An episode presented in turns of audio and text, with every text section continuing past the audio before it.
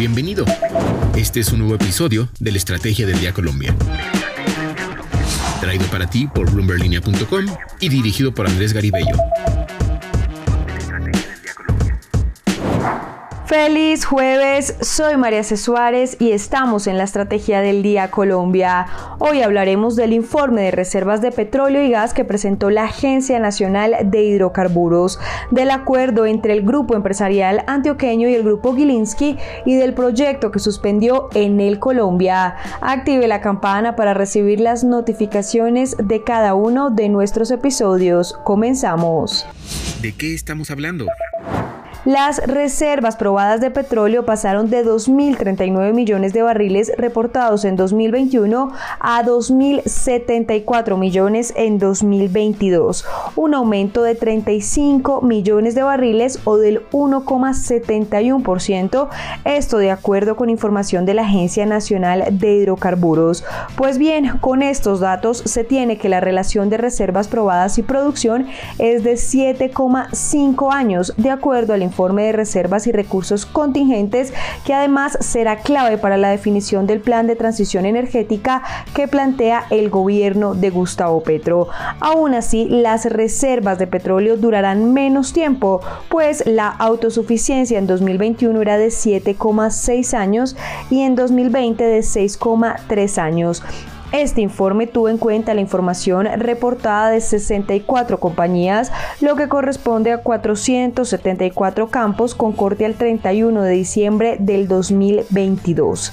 El departamento del Meta es el que más aporta, incluso aporta más de la mitad de las reservas probadas del país con el 54%, seguido por Casanare con 16%, Santander con 7% y Arauca con un 5%.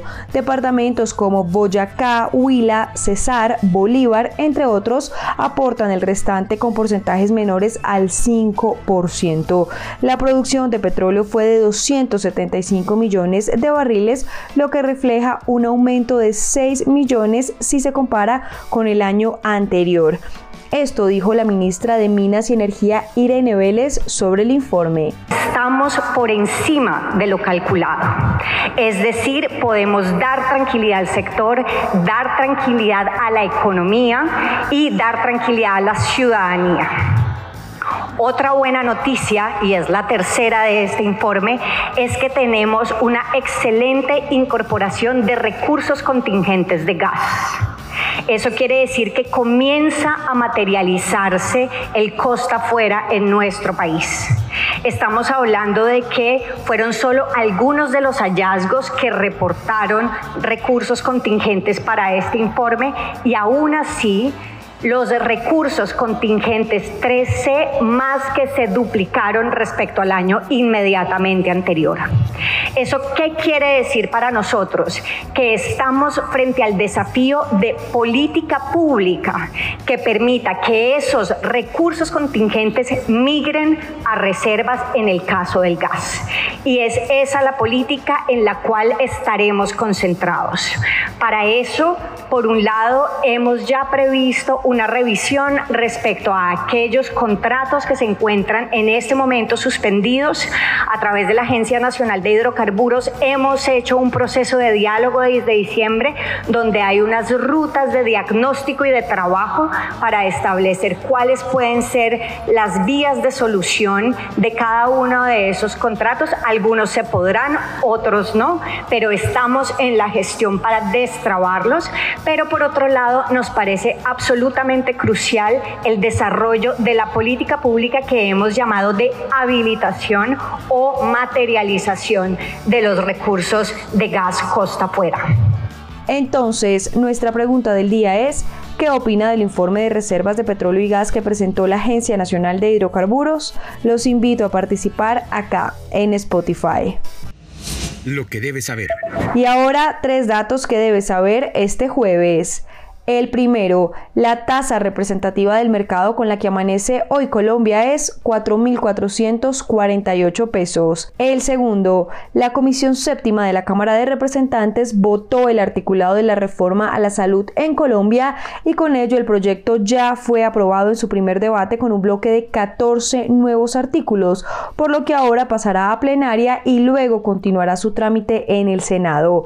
En la reforma aprobada en primer debate se mantiene tiene la figura de un pagador único que será la administradora de recursos de salud. Entre tanto, las CPS dejan de ser aseguradores y administradores de los recursos del sistema para entrar en un proceso de transición de dos años para convertirse en gestoras de salud y vida. Destaca además que los recursos de la salud no serán manejados a través de fondos regionales con mayor propensión a posibles actos de corrupción o politiquería y también tiene en cuenta el fortalecimiento y la modernización del INVIMA, el Instituto Nacional de Vigilancia de Medicamentos y Alimentos. Y el tercero, en el Colombia decidió suspender indefinidamente la ejecución del proyecto eólico Winpeshi en el departamento de La Guajira y procederá a evaluar y analizar los escenarios de venta del proyecto y de las turbinas y equipos adquiridos para el mismo.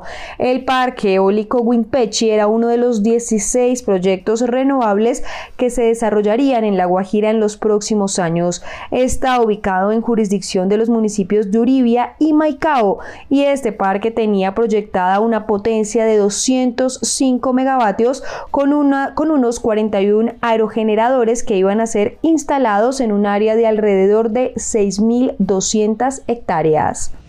El negocio de la semana. Este miércoles, Nutresa informó que se llegó a un acuerdo para que el grupo Gilinski sea el propietario de al menos el 87% de las acciones de Nutresa, una de las compañías de alimentos más importantes de América Latina. Pero ojo, a cambio dejará de ser accionista del grupo Sura.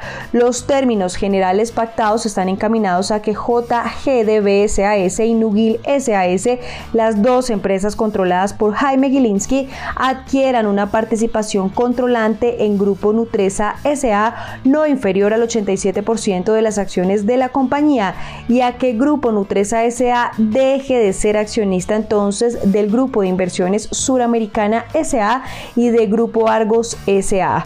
Por su lado, JGDB SAS, Nugil SAS y también IHC Capital Holding dejarán de ser accionistas del grupo de inversiones suramericana y también del grupo Argos SA, es decir, dejarán de ser accionistas de Grupo Nutresa.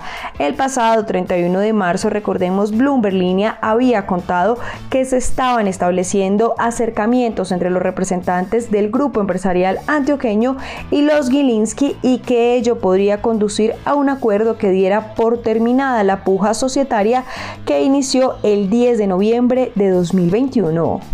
Recuerden seguir este podcast y activar la campana para recibir las notificaciones de cada episodio y así estar al tanto de lo que pasa con la economía y los negocios. Los invito también a que visiten bloomberlinia.com donde pueden ampliar cada uno de los temas que tratamos hoy. No olviden que acá está la información independiente que une a América Latina. Nos escuchamos mañana. Esta fue la Estrategia del Día Colombia dirigido por Andrés Garibello, producido por Arturo Luna y Daniel Hernández. Que tengas buen día.